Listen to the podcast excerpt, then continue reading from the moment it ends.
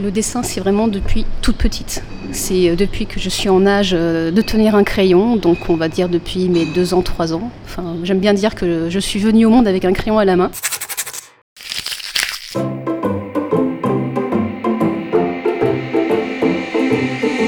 Chronicle Fred. Bonjour. C'est dans l'ambiance chaleureuse de l'Utopia, située place Camille Julien à Bordeaux, un café mais aussi cinéma hors du commun, que vous avez rendez-vous avec la photographe et dessinatrice Sarah Belmas. Bienvenue dans cet édifice qui a abrité l'église Saint-Siméon et dont l'histoire complexe et tumultueuse est du pain béni pour les historiens et les guides touristiques. Carrelage au sol, charpente datant du XIVe siècle, vitraux, un univers apaisé à la fois mystique et mythique. Au fil des siècles, l'Église a connu de fortes activités mais n'aura de cesse de se transformer au gré de l'histoire ecclésiastique. En 1833, les frères Laporte, anciens officiers philanthropes de la marine marchande, y installent l'école navale des mousses et novices pour extraire de la misère les enfants des quartiers populaires du port. Quelques années plus tard, cette organisation à vocation sociale fut transportée à bord d'un trois-mâts appartenant à l'État. La place est libre pour y fabriquer des conserves alimentaires et c'est ici que fut inventé le mécanisme à clé d'ouverture des boîtes de sardines. Incroyables sardines qui vont certainement inspirer plus tard la façon de garer des voitures dans ce sacré bâtiment.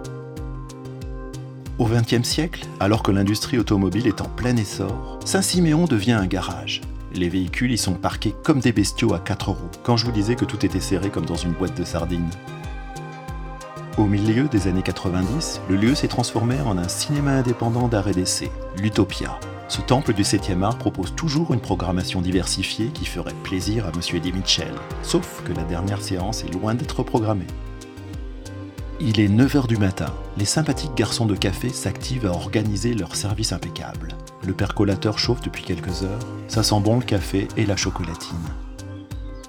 Les premiers clients se relaxent déjà en terrasse, sous les parasols. L'été est bien là.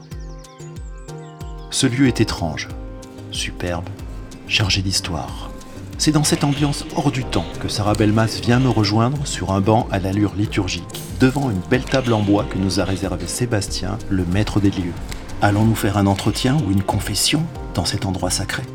L'idée m'est alors venue de griffonner des questions surprises sur des petits papiers pliés avec soin. Sarah Belmas sera alors seule capitaine à bord de son interview. Une fois n'est pas coutume, la dessinatrice va nous croquer sa vie.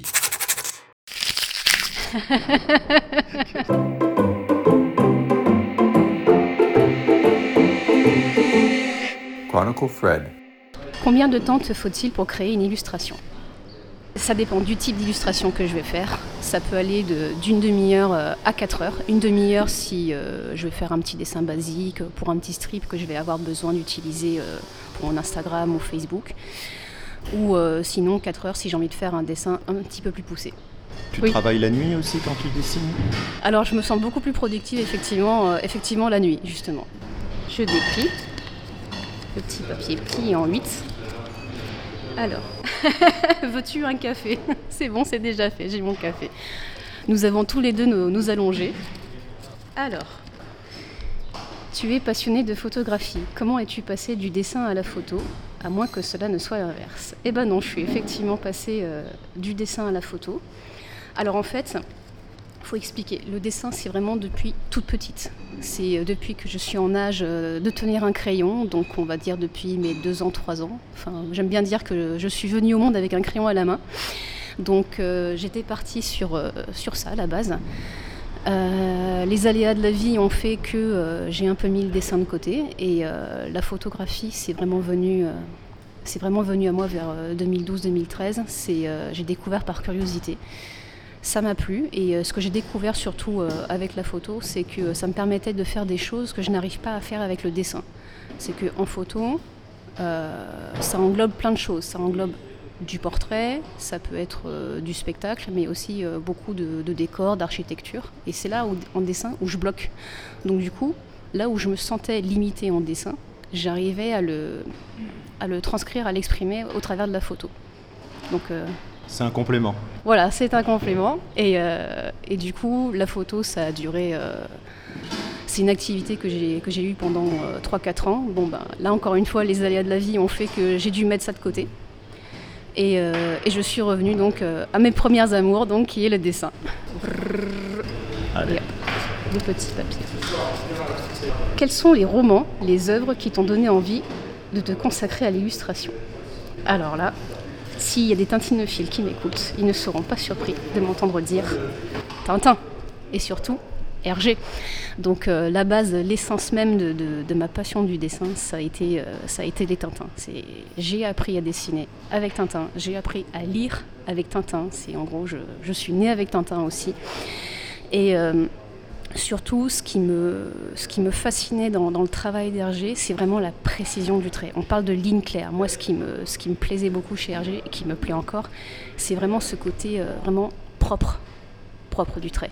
Alors il y a beaucoup de tintinophiles qui, qui apprécient euh, ce que faisait Hergé au tout début euh, de sa carrière. Moi j'apprécie vraiment ce qu'il a fait à partir de, euh, de Coq en Stock, quand il a travaillé en collaboration avec, euh, d'autres, artistes. Donc ce trait-là, hyper précis mais vraiment net, très propre, c'est vraiment quelque chose qui, me fascinait. Donc avec... Tintin et Hergé, je pouvais des fois passer plus de 5 minutes sur une même case. C'est vraiment la particularité de, de Hergé, c'est vraiment de t'accrocher sur une case. C'est vraiment, t'es es, fixé sur une ambiance et, euh, et du coup, ça, ça, m'inspirait vraiment euh, énormément. C'est quelque chose que j'ai retrouvé plus tard, euh, parce que la BD, je me, je m'y suis vraiment replongée il y a un an. Et, euh, et là, récemment, j'ai découvert un, peu sur le tard Riyad Satouf, l'arabe du futur, et j'ai j'ai ressenti les mêmes sensations en, en lisant la BD de l'arabe du futur. C'est pareil, c'est des dessins très simples. Je sentais l'influence de Hergé, je me disais, c'est vraiment proche de Tintin. J'ai découvert plus tard d'ailleurs qu'il était euh, un très grand fan de Tintin. Donc euh, les grands esprits se rencontrent. Donc euh, voilà, donc c'est vraiment le style ligne claire qui, qui m'influence beaucoup dans, dans- dans le- dans le travail du dessin. Et d'ailleurs, ce qui m'a fait plaisir, c'est qu'une fois, on m'a dit que mes dessins se rapprochaient beaucoup de la BD belge et notamment de, du style de Hergé. Ça, Et- ça me touche beaucoup. Et la simplicité, c'est c'est justement très complexe. Et oui, oui, justement, c'est ça, c'est ce qu'on m'a, dit justement que faire un trait simple, c'était très compliqué. Et ça, je le confirme. Alors, on te reconnaît à travers les traits des personnages féminins de tes illustrations. Est-ce toi et pourquoi te mets-tu en scène J'aime bien le petit dessin. Vous ne voyez pas, mais Fred a fait un petit dessin juste, euh, juste après les questions. Alors, est-ce que c'est moi? Oui, c'est moi. Et pourquoi je me mets en scène? Alors, c'est marrant parce que quand on dessine, il faut savoir une chose, c'est que c'est très facile de dessiner les autres. Mais se dessiner soi, c'est très très compliqué. Quand j'ai commencé à me dessiner, justement, c'était vraiment des traits euh, que je trouvais complètement médiocres. Et en me dessinant, j'ai suivi le conseil euh, d'un ami qui me disait quand on dessine un portrait, il faut toujours faire de la caricature. Donc il faut toujours exagérer les traits quand on fait des, des portraits. Donc moi, j'ai commencé sur la base du nez, donc le pif complètement, euh, on va dire, angulaire.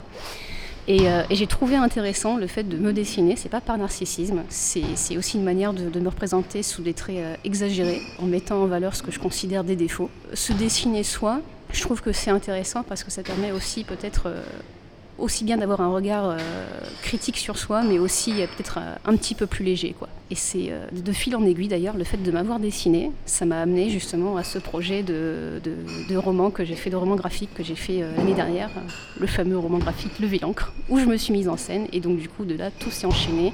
Tout ça pour dire en fait que le fait de, m'avoir dessiné, ça, a permis ce projet-là justement et, et d'exulter beaucoup de choses. Tu es tintinophile ou plutôt tintinette, mais as-tu l'âme d'une collectionneuse Alors, tintinophile et tintinette, j'aime bien dire ça. Alors, collectionneuse, non. Alors, j'aime bien expliquer aux gens qu'il y a une différence entre être euh, tintinophile et tintinologue. Le tintinologue, c'est celui qui va collectionner. Moi, je collectionne pas. Tintinophile, c'est celui ou celle qui va être, euh, entre guillemets, expert euh, dans l'univers de Tintin. Donc, par exemple, si tu me poses une question sur un élément qui, qui se déroule dans une aventure de, Tintin précisément, euh, je vais pouvoir te répondre sans problème. Si tu me demandes euh, qui est tel personnage, ce qu'il fait, dans combien d'albums il apparaît, ça je pourrais te le dire. Donc le tintinophile, c'est vraiment euh, l'expert sur Tintin. Rien ne lui échappe. Donc Tintinette et Tintinophile. Qui est Milou? Alors Milou, il a une sacrée histoire. C'est en plus d'être euh, le, le fidèle compagnon de Tintin. C'est que, alors après ça, c'est une légende. On ne sait pas si c'est vraiment officiel. Milou, ce serait le surnom d'une euh, d'une femme qui a été la, ou la première petite amie de Hergé, en tout cas une de ses, euh, de ses compagnes quand il était jeune, qui s'appelait Marie-Louise, et dont le surnom était Milou. Mais ça, Hergé ne l'a jamais confirmé officiellement. Merci pour ces révélations. On découvre le petit papier. En quoi consiste le métier d'illustratrice? Alors je vais faire deux réponses, une très bateau et une plus euh, complète. Le métier d'illustratrice, déjà, tout simplement, c'est de dessiner. Maintenant, dessiner, qu'est-ce que ça englobe? Être euh, illustratrice, ça peut très bien euh, illustrer une bande dessinée en collaboration avec un auteur. Donc euh, un auteur qui aura un scénario bien, précis, mais qui aura besoin d'un illustrateur ou d'une illustratrice pour faire les dessins. Mais aussi être illustratrice, c'est faire ses propres dessins pour son blog, pour son site, pour des commandes de particuliers ou de professionnels. Donc tu peux illustrer dans des hebdomadaires, des mensuels ou des sites web. Voilà, ça englobe vraiment beaucoup de choses. Ah, oh là là. Quel chanteur ou chanteuse écoutes-tu en ce moment? Plein, plein, plein, plein, plein, enfin plein. Principalement, là, les deux qui me viennent en tête, c'est Rachita et Johnny Cash. Quelle surprise. Alors Johnny Cash, c'est rigolo parce que je l'ai découvert il y a quelques années. Ma meilleure amie l'écoutait beaucoup. Et euh, je l'ai redécouvert grâce au fameux Rachita, que j'ai découvert lui, euh, malheureusement, ben, après son décès. Et non pas grâce à la petite maison dans, dans la prairie. Euh, je vois pas la référence. Parce que Johnny Cash a joué dans la petite maison dans la prairie. Ah ouais, d'accord. Alors la seule chose que je sais de lui, euh, c'est qu'il a interprété un titre sur un album de, de YouTube. Mais la petite maison de la prairie, je ne savais pas. Ben voilà. Voilà, donc euh, Rachita, c'est c'est un artiste qui est très intéressant. Je vais juste faire une petite parenthèse sur lui. C'est que euh, issu, enfin il vient il vient d'Algérie et euh, ce qui est intéressant, c'est qu'il a fait revivre euh, un classique du chabi algérois qui est Yaraya. Et, sa particularité, c'est justement de, mélanger tous les styles de musique. Donc il mélangeait le rock avec le chabi et il est vraiment issu de, ce métissage musical qui est vraiment très très fort. Et il peut citer autant Johnny Cash que Um Kaltoum, euh, que les Who, et, euh, et c'est vraiment un artiste qui est euh, aussi bien riche culturellement, musicalement qu'humainement. Une anecdote sur une illustration. Quand j'ai commencé à, dessiner ben, Léon, le fameux koala, je sais que quand j'ai publié, ça a immédiatement plu. C'est vraiment ce qui est intéressant dans le processus de création. Alors pour l'anecdote, sera plutôt euh, sur, euh, sur le processus de création. Ce qui est intéressant quand, euh, quand on crée un strip, un petit gag ou peu importe, c'est que les idées, elles s'enchaînent vraiment très très vite. Ce qui a été fort dans les premiers, dans les premiers dessins que j'ai fait sur, sur Léon, c'est que l'humour m'est venu tout de suite. Euh, alors que j'explique un petit peu, c'est que Léon le koala, c'est un petit peu mon, comment dire ça, mon- mon versant cynique, on va dire, mon versant un peu, un peu noir. Et euh, je le mets en scène avec euh, mon personnage à moi, donc qui est moi. Les, interactions entre nous sont vraiment euh, du type vieux couple, donc il y, a des- pics qu'on se balance. Et, ce qui est intéressant, c'est que quand je dessine ces strips sur Léon, c'est qu'il n'y a jamais un scénario qui est préétabli. C'est vraiment de l'impro total. Et je me surprends des fois moi-même à me dire Ah ouais, t'as cet humour-là je me- tu te découvres. donc voilà, donc l'anecdote sur les dessins, c'est euh, juste- simplement juste euh, de me découvrir moi en fait et de, m'étonner dans ce que je peux faire. Comment travailles-tu avec les éditeurs ou ton éditeur? Alors, bah, ce sera plutôt comment travailles-tu avec ton éditeur? Alors déjà, on va, je vais vous raconter un petit peu comment, euh, comment s'est passée la rencontre avec euh, mon éditeur, donc Christian Mallet, du CAC 3D. Alors tout a commencé, c'était il y a un an et demi. J'étais allée à ma première réunion annuelle des Amis de Hergé, qui a lieu tous les ans au mois de mars pour l'anniversaire de la mort de Hergé, en Belgique, à Nivelles. Et, euh, et Christian était là. Donc euh, je ne savais pas qu'il était éditeur. Euh, le hasard de la rencontre a fait qu'il m'a accosté en me disant Ah bah tiens, Michel me dit de te dire, t'as intérêt à rentrer au bahut lundi. Donc il faut savoir que je suis euh, AESH en plus d'être illustratrice. Donc le fameux Michel, c'est un collègue, c'est un collègue à moi. Et donc à Christian, je lui dis D'où tu le connais Michel? Ben c'est mon meilleur ami et je suis de Bordeaux moi aussi. Je lui dis, le monde est petit, quoi. de Bordelais qui se retrouvent en Belgique. Et on est resté en contact. Il m'a rajouté sur Facebook. On a papoté un petit peu. Il a vu mes dessins. J'ai vu qu'il était éditeur pour le 4-3D. Et le dessin s'est fait naturellement. Il m'a dit, euh, en voyant mes dessins sur Tintin, il m'a dit, euh, bon, euh, quand est-ce qu'on t'édite? Je lui dis, bah écoute, j'ai un projet. Si t'intéresse, je, te le soumets, tu, me dis ce que t'en penses. Et c'est comme ça que je lui ai soumis euh, les, premiers dessins de, Lever l'encre. Donc euh, dans le processus de création, ce qui est intéressant avec lui, c'est qu'il me laisse quartier libre. Euh, les seules petites recommandations, c'est de pas forcément utiliser de mots trop vulgaires. Mais sinon, c'est, ce qui est intéressant avec lui, c'est vraiment cet aspect de tu fais les dessins qui te plaisent. Totale liberté de ce côté-là. Donc il y a vraiment de ce côté-là une, une vraie liberté. Finalement, est-ce que tu euh, exerces une forme d'autocensure dans tes, dans tes dessins? Alors l'autocensure, oui et non. Enfin surtout non, parce que euh, je pense que ce qui est intéressant dans le dessin, c'est justement de ne pas censurer, de, de- d'exprimer au, maximum euh, ce qu'on a envie d'exprimer. C'est comme, comme ça d'ailleurs que je suis partie sur l'idée de lever l'encre. C'est que euh, la thématique étant, dans ce livre étant la dépression, c'est vrai que mon éditeur il m'avait dit, bon c'est vrai que tu abordes un sujet qui n'est pas forcément très très joyeux, donc peut-être que ton public pourrait ne pas être là. Et je lui ai dit, ben, c'est pas grave, parce que je veux vraiment partir sur quelque chose qui me parle à moi, que j'ai besoin d'exprimer. Euh, je pense pas en termes de il faut impérativement que ça se vende, que ça attire le max de gens. C'est vraiment c'est totale liberté et euh, donc de ce côté-là, pas de censure.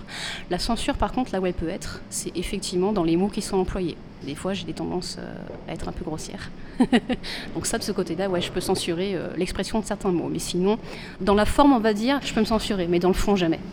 Nouveau petit papier. Nouveau petit papier, je prends celui qui est au fond. Alors, voyons. As-tu un projet en cours et peux-tu nous en dire quelques mots? Alors, j'ai deux projets, dont un sur lequel je travaille actuellement. Alors, ça va être compliqué d'en parler parce que si j'en parle, je vais spoiler, mais ce qu'on va faire, c'est que, on va dire que c'est un projet dans la même lignée, euh, entre guillemets, dans la même lignée que Lever l'encre. C'est euh, une histoire que, que j'ai vécue euh, quand j'étais étudiante. Je mets en scène mon vécu avec une camarade de fac. Et je n'en dirai pas plus. C'est le projet pour, pour l'année prochaine. On va trier le petit papier et nous avons le café qui arrive. Merci beaucoup. Merci. Travailles-tu en musique? Alors ça, j'adore cette question parce que oui, oui et oui. Je trouve que la musique est extrêmement inspirante. Alors, il y a des gens qui demanderaient, oui, mais quel type de musique tu écoutes selon le dessin que tu fais Alors peu importe, ça peut être vraiment de, la musique joyeuse comme de la musique triste, mais en général, voilà, c'est toujours euh, mes artistes fétiches, donc euh, Mylène Farmer, Johnny Cash, Rachita, des fois Indochine, euh, Matmata, U2, Muse, Étienne Dao, Véronique Sanson, et j'en oublie plein. J'aime bien ça, ce principe, petit papier à déplier. Quelle est ta chanson préférée de Mylène Farmer? Alors, ce que vous ne savez pas, c'est que Fred a écrit le nom de Mylène Farmer. Il a imité à la perfection la signature de Mylène. oui, oui, elle signe exactement comme ça, avec le petit dessin. là.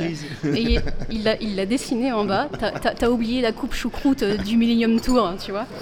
Alors, la chanson, ma chanson préférée de Mylène Farmer, oh là là, il n'y en a pas qu'une, il y en a plein, il y en a plein.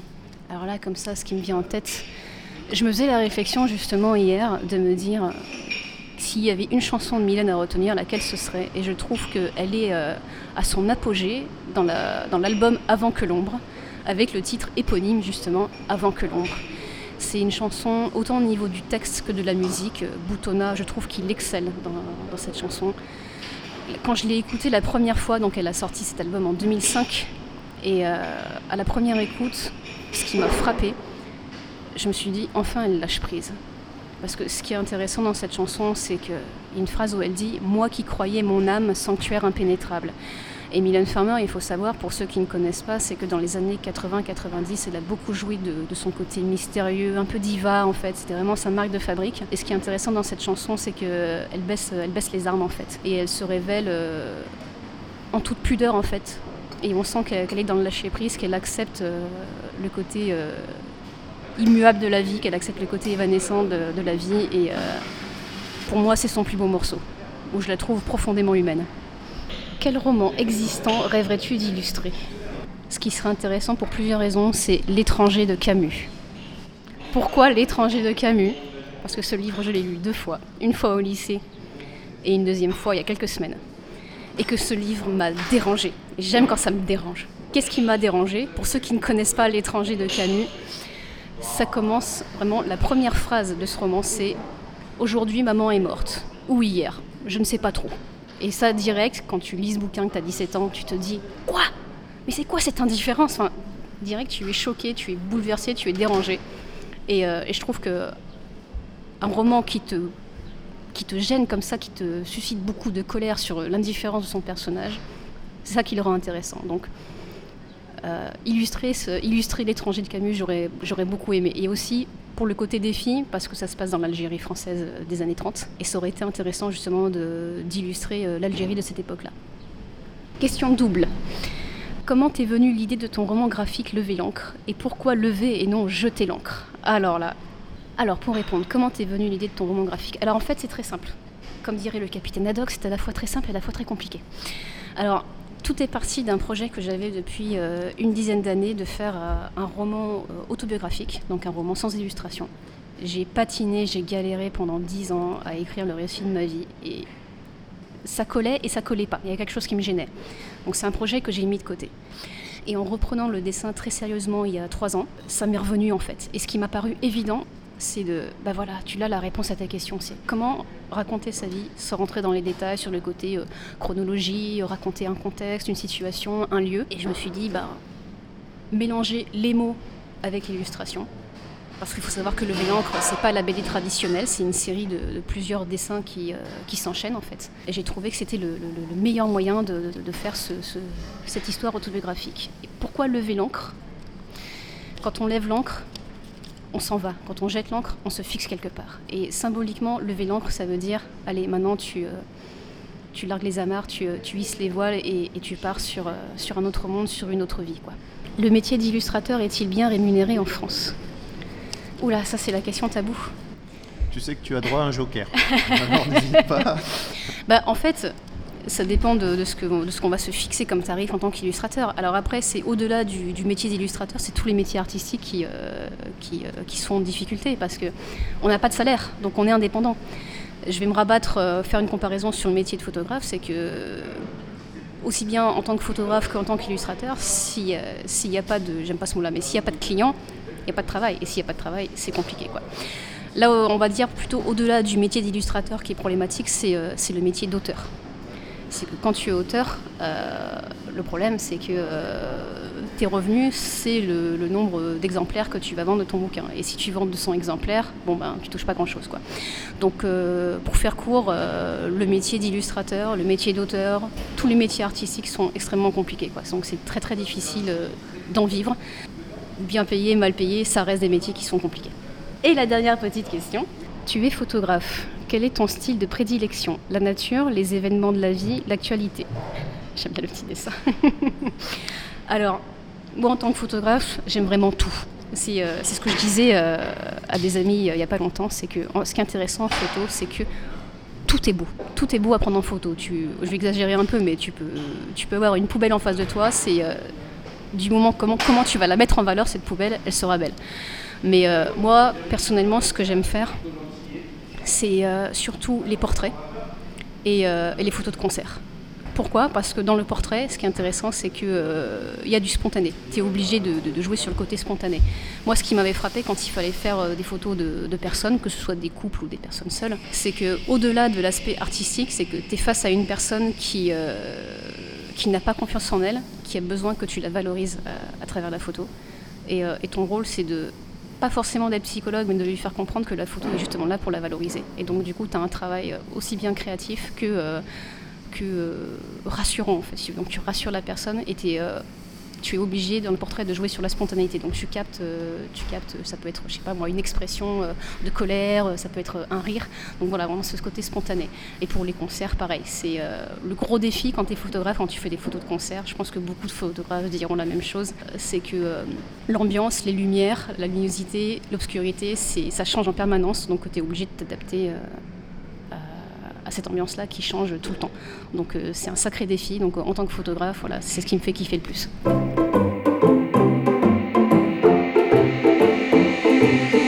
Chronicle Fred.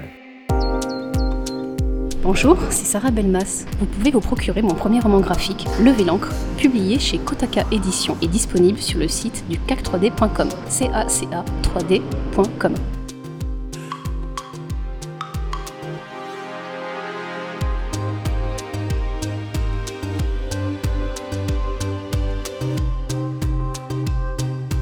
Chronicle Fred, your feel good podcast.